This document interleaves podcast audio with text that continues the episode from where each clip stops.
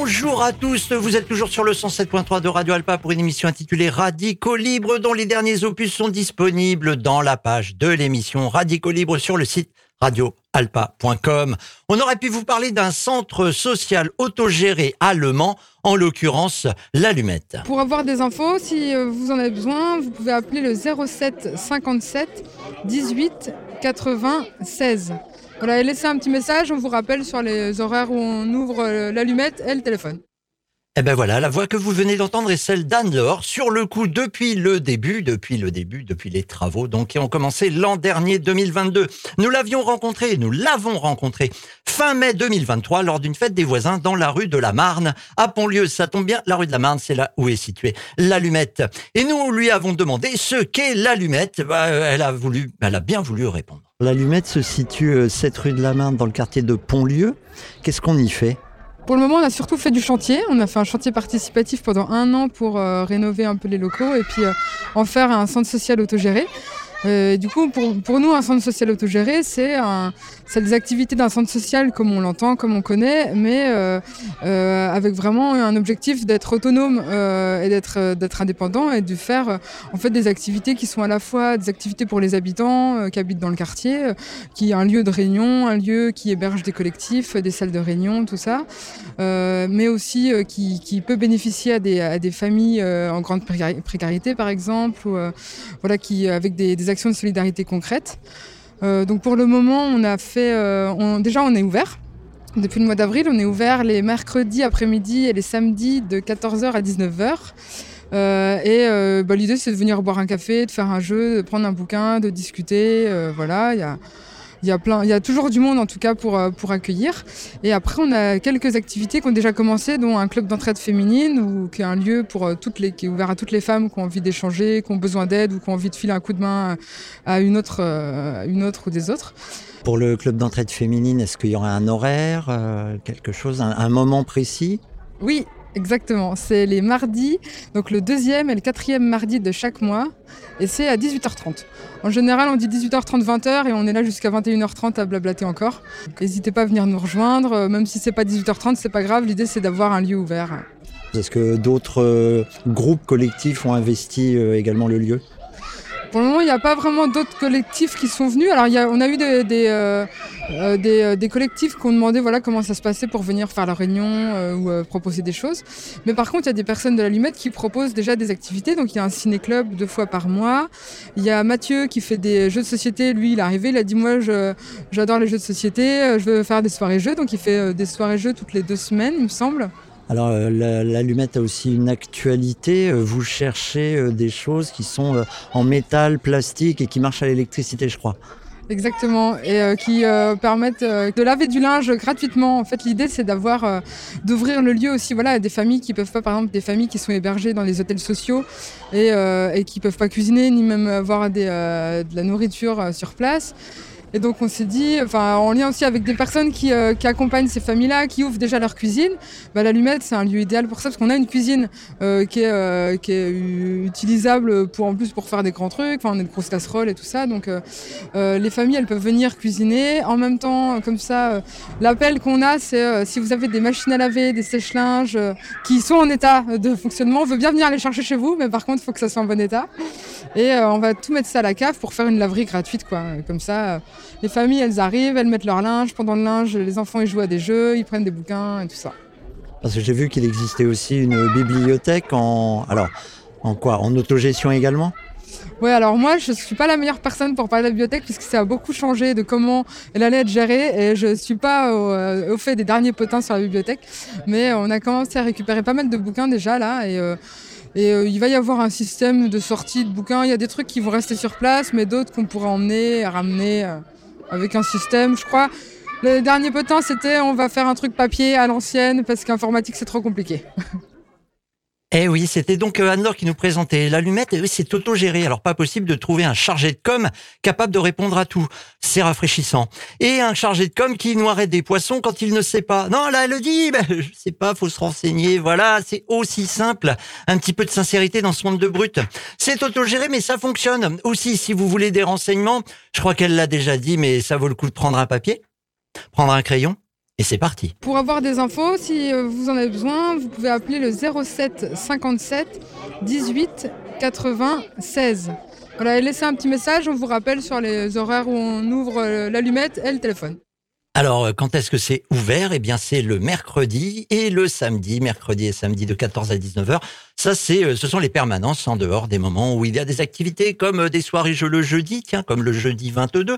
Euh, sinon, des soirées cinéma le, le vendredi, tiens, bah, vendredi 23, puisque voilà, c'est une fois tous les 15 jours. Et puis, ben, le club d'entraide féminine et puis les permanences. Si vous voulez d'autres informations, Instagram, deux points. Alors, j'ai écrit, hein, mais je suis pas sûr de savoir exactement ce que ça veut dire L, le tiré du 8, allumette, avec deux L. OK Sinon, Facebook, c'est allumette.csca. Et il y a une adresse net, l'allumette le feu libremel.net. Et je ne sais pas si on vous a dit qu'il y avait un numéro de téléphone. Pour avoir des infos, si euh, vous en avez besoin, vous pouvez appeler le 07 57 18 80 16. Voilà, et laissez un petit message, on vous rappelle sur les horaires où on ouvre euh, l'allumette et le téléphone. Beaucoup moins intéressant comme expérience, on aurait pu vous parler du clientélisme gouvernemental qui touche toutes les strates de ce qu'on appelle la gouvernance. Tout d'abord, le soutien aux membres de la même classe sociale, hein, dont le plancher d'imposition des revenus du capital et la fin de l'ISF en 2017 avaient été les premières pierres.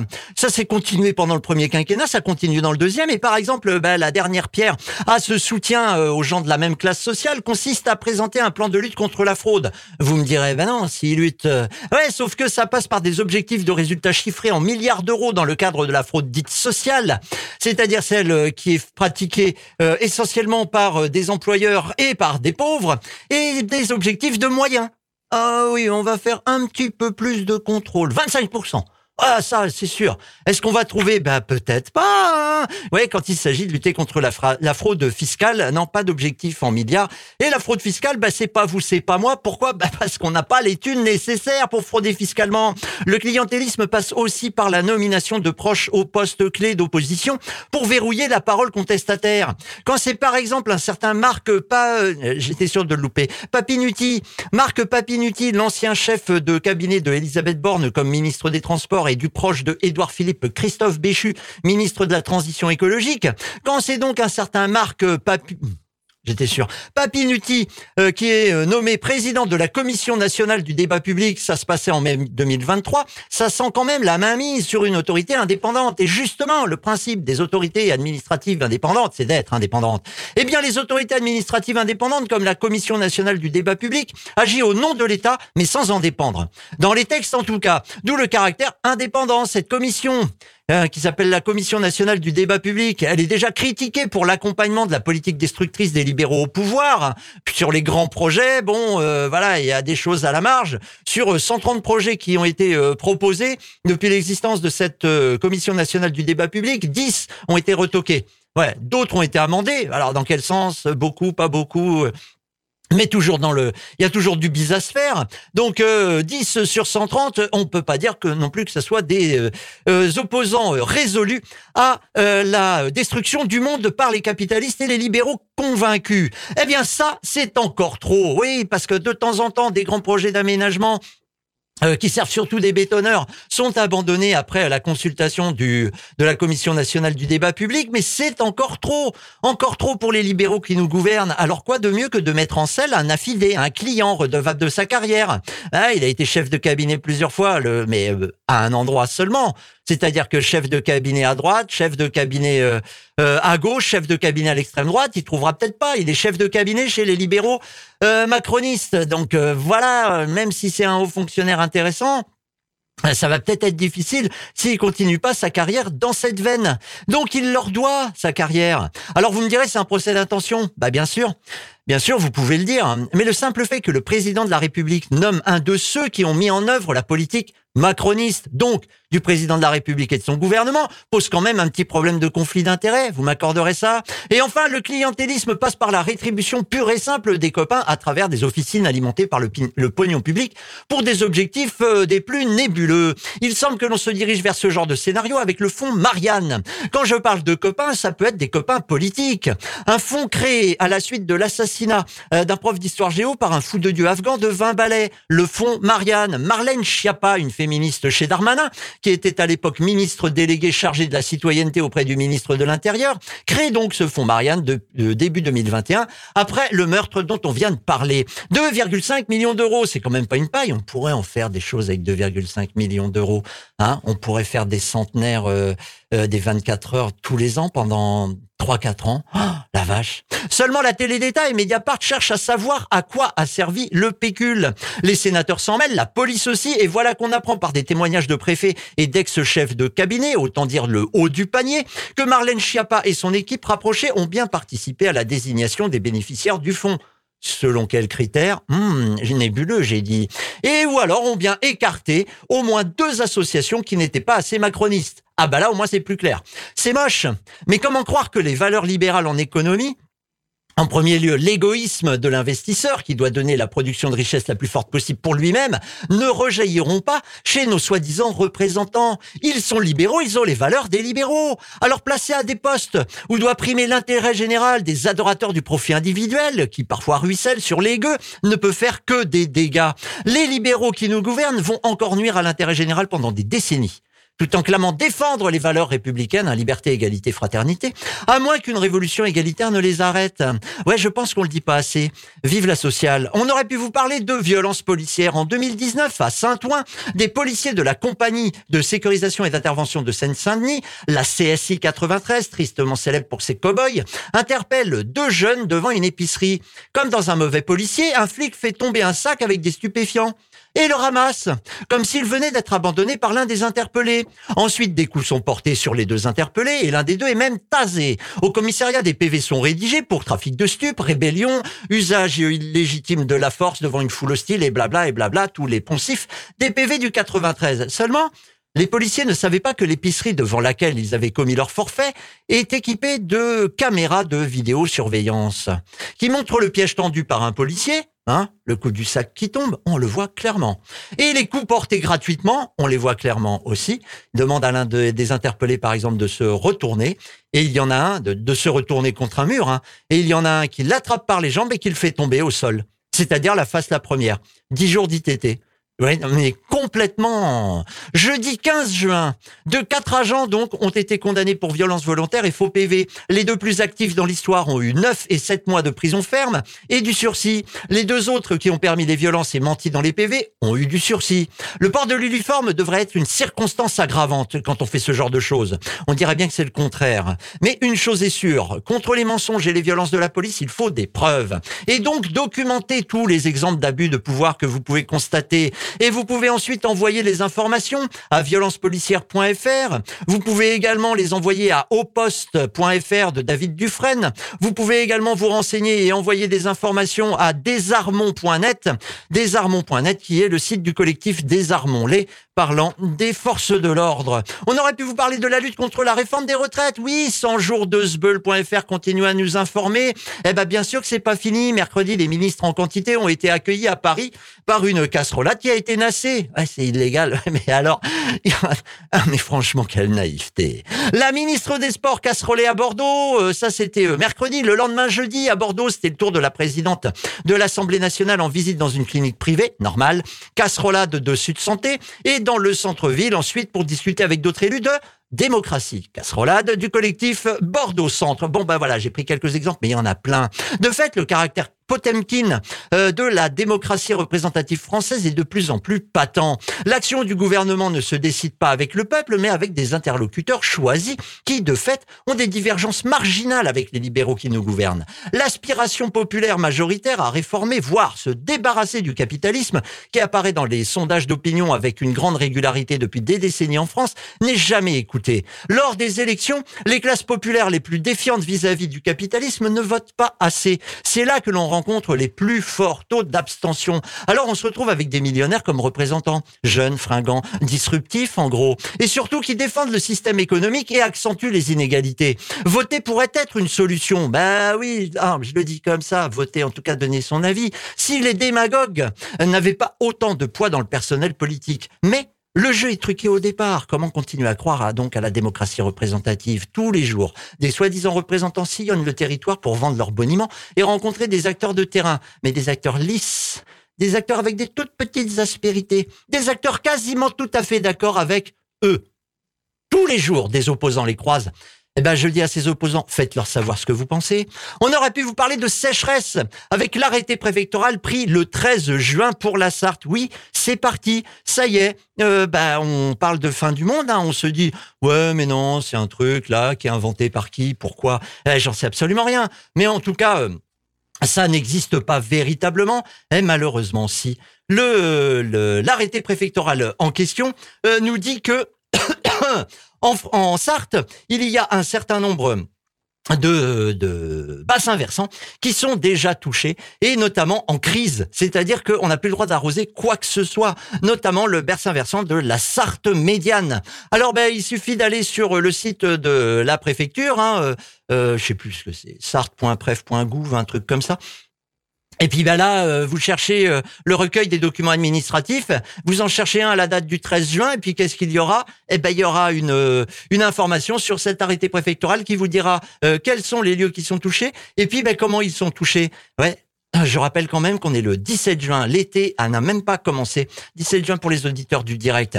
Mais là n'est pas le pire. Avec le soleil qui flamboie, on a aussi une perte de la qualité de l'air. L'air qui se trouve rempli d'ozone.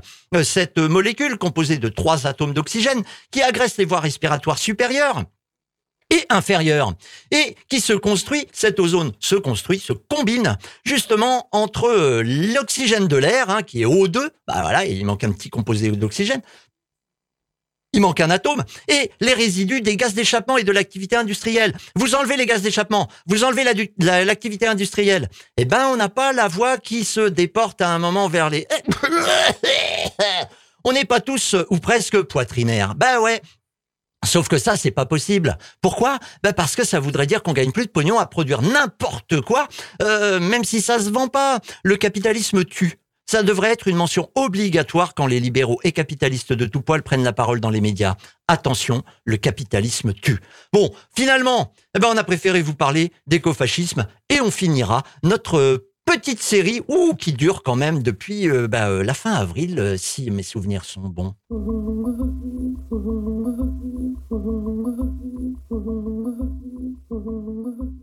Bon ben voilà, on en est euh, au, à l'épisode je ne sais pas combien, avec Antoine Dubio qui avait présenté donc son bouquin intitulé Les écofascismes au pluriel fin février à l'allumette justement. C'était une espèce d'avant-première puisque l'allumette a ouvert euh, fin avril.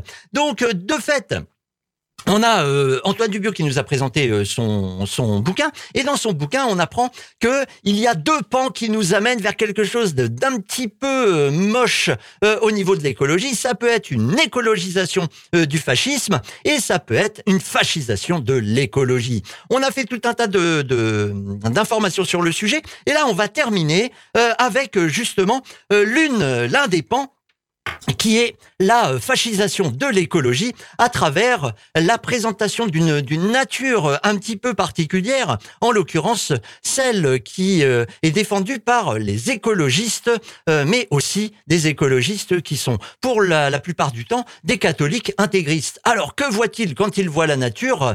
On écoute Antoine Dubio. Donc on parlait tout à l'heure euh, de l'écologie intégrale.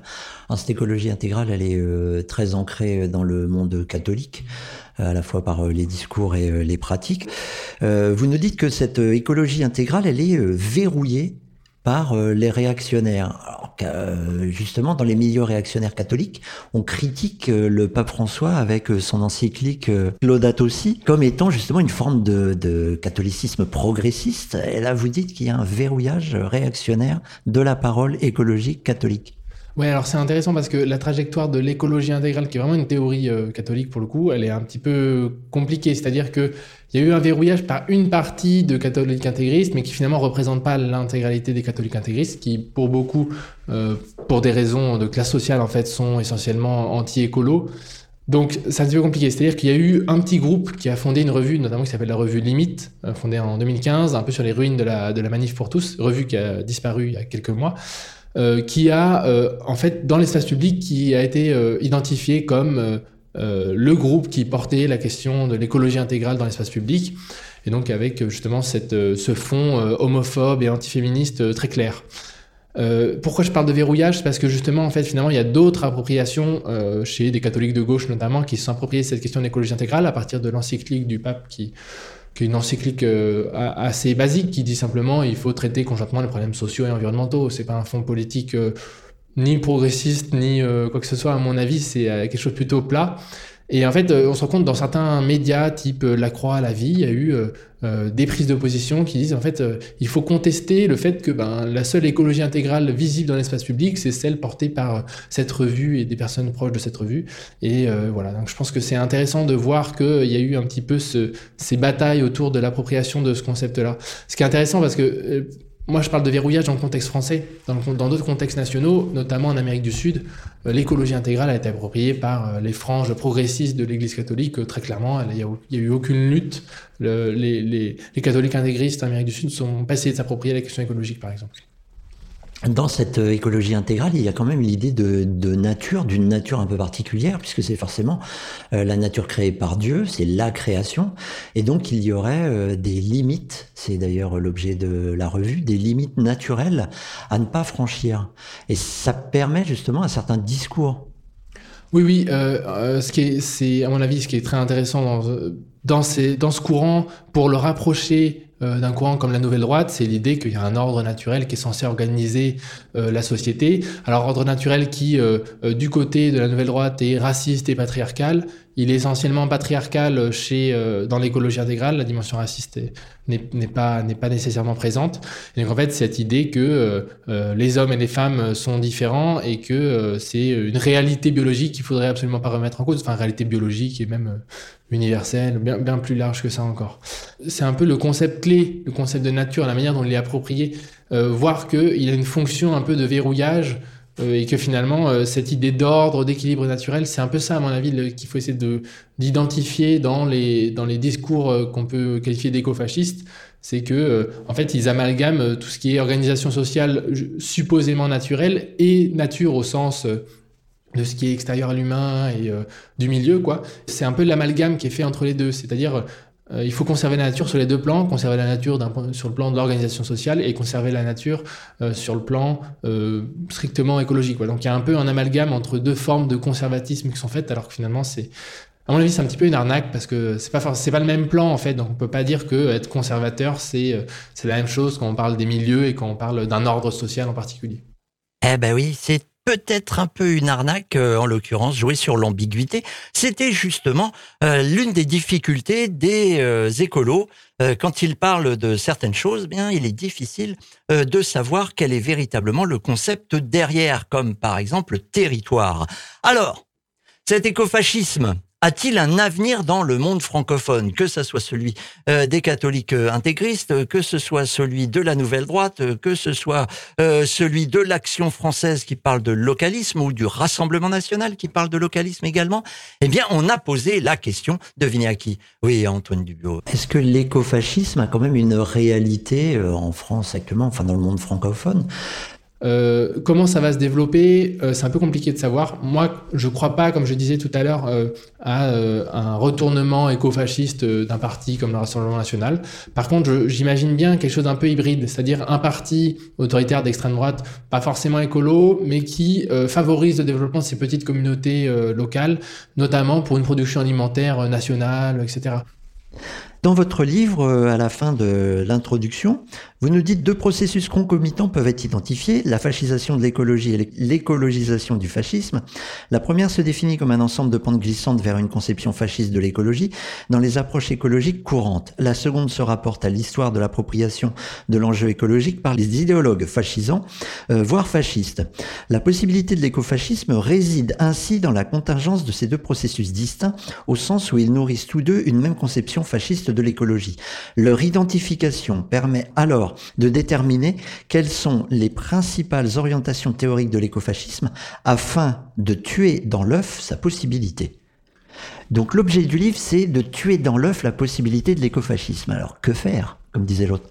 Que faire euh, En fait, effectivement, le problème, c'est les deux le fait que les deux processus soient concomitants. Euh, parce que euh, a d'un côté, au sein du mouvement écologiste, des ambiguïtés dans la formulation du discours, euh, et de l'autre côté, des théories un peu prêtes à l'emploi, euh, théories écofascistes, notamment forgées par la nouvelle droite, etc. À mon avis, le risque, c'est que les ambiguïtés deviennent de plus en plus importantes et qu'il y a un certain nombre d'écolos qui se déportent vers euh, cette, cette écologie d'extrême droite. Et donc, en fait, ce, qui, ce sur quoi on peut agir, à mon avis, euh, c'est pas sur l'écologisation du fascisme parce que à moins d'être un idéologue fasciste euh, soi-même, eh ben, en fait c'est pas c'est pas euh, un processus sur lequel on a des prises. Par contre, la fascisation de l'écologie, c'est au sein de milieux écologistes ancrés plutôt à gauche qui a moyen de faire d'agir pour lever certaines ambiguïtés, pour clarifier le discours écologique sur un certain nombre de sujets. et à mon avis, c'est plutôt là-dessus qu'on a encore un petit coup d'avance et qu'on peut encore faire faire quelque chose notamment euh, le prendre au sérieux l'idée de territoire, territorialité, mais euh, plutôt pour euh, pour créer des communautés de fait en acceptant ceux qui veulent bien y venir, plutôt que des communautés enracinées entre personnes qui se ressemblent étrangement. Oui, je pense que le concept d'enracinement, il faut l'abandonner.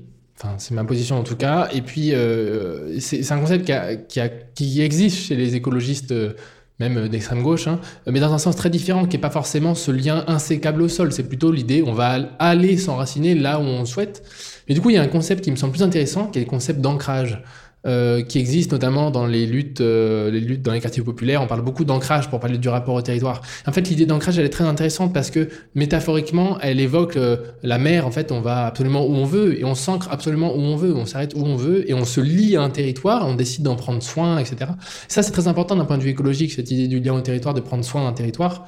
Simplement, il faut réussir à montrer que le lien qu'on a à ce territoire, c'est pas un lien déterminé euh, euh, qui nous est imposé, etc. Mais que c'est aussi un lien qu'on choisit et on choisit euh, collectivement de prendre soin d'un territoire. Etc. Donc une, une, construction sociale plutôt que ben, un déterminisme. On est là pour toujours. On termine sur la, la, base, la question de sur quoi on peut agir. Et ben en fait, oui, l'organisation sociale, c'est c'est ce sur quoi on peut agir. C'est toujours un peu la même chose. Hein. Finalement, le fait qu'on parle d'écologie ne change pas grand-chose au cadrage classique du, du débat politique. La question sociale à remettre au cœur du débat politique pour favoriser l'action en faveur de la population, un classique comme le dit Antoine Dubio, que l'on vous encourage à lire, donc euh, Écofascisme, aux éditions Grévis. À propos de l'écofascisme, on vous a donné quelques références au cours des émissions précédentes, que l'on peut retrouver sur la page de l'émission sur radioalpa.com. On peut euh, ajouter une enquête trouvable sur le site reporter.net, une enquête qui date de février 2022 sur l'écofascisme.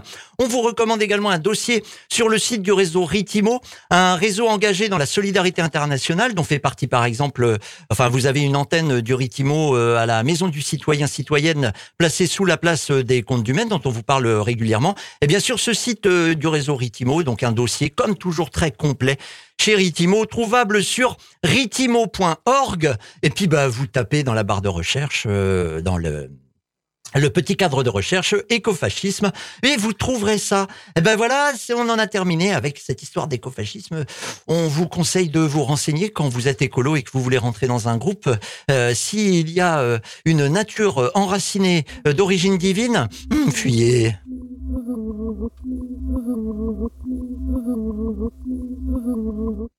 Bon, on est à la bourre, alors euh, qu'est-ce qu'on peut vous dire que mardi 20 euh, à Alonne, il y a une manifestation? Pourquoi? Bah, Parce que euh, la psychiatrie, elle a des gros, gros, gros soucis. Donc, bah, ça vaudrait peut-être le coup de participer. ça a lieu, ça a lieu le mardi 20, mardi 20 de 11h à 15h à l'EPSM, hein, l'établissement public de santé mentale. Voilà, un petit soutien, ça leur fera plaisir. Et puis, bah, faut lutter parce que on est tous sujets à avoir des petits problèmes psy. Et puis, bah là, pour le soutien, hein, faudra pas compter sur le public. Alors, si vous n'êtes pas riche, eh ben vous pourrez compter sur personne. Pour le lundi 19 également, il y a euh, un collectif euh, non aux 18 000 canards qui se réunit lundi 19 juin 2023 à 18h30 à Aimier à la salle Tickenman. Tickenham, pardon. Et euh, ben, tout ça pourquoi? Ben, Parce que une ferme géante qui élève jusqu'à 18 000 canards, euh, bizarrement, ça les intéresse pas, les gens. Pourquoi? Il y aurait peut-être un petit peu trop de nuisances. Ouais, mais ça doit bien servir à quelqu'un puisqu'il y a un projet. Alors, ben, je vous rappelle que euh, l'essentiel de la vie n'est pas basé sur la quantité, mais plutôt sur la qualité. Allez, c'est sur ce que je vous dis tout simplement au revoir.